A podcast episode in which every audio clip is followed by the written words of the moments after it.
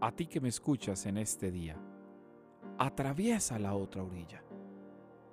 Eso es lo que Jesús nos está diciendo hoy, indicando hoy. Tú eres capaz de atravesar la otra orilla.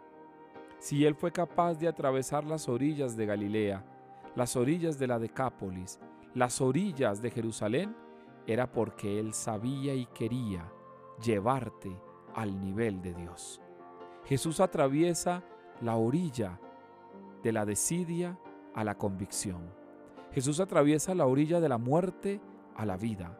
Jesús atraviesa la orilla de la duda a la certeza. Jesús atraviesa las orillas del odio y la venganza a la compasión y al perdón.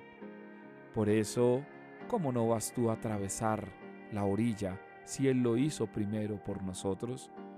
Mis hermanos, hoy un maestro de la ley le dice al Señor, te seguiré a donde vayas.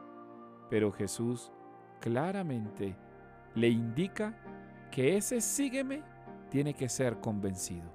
Tiene que ser un sígueme profundo. Tiene que ser un sígueme real. Y por eso Jesús atraviesa la orilla para demostrarle a él que él es el seguidor principal del Padre y se ha atrevido a ir más allá. Así que, si hoy realmente estás convencido de atravesar la orilla con Jesús, entonces tómalo de la mano y no lo sueltes. Pero no olvides que si has de tomar esa decisión después de atravesar esa orilla de tu vida, no puedes volver atrás.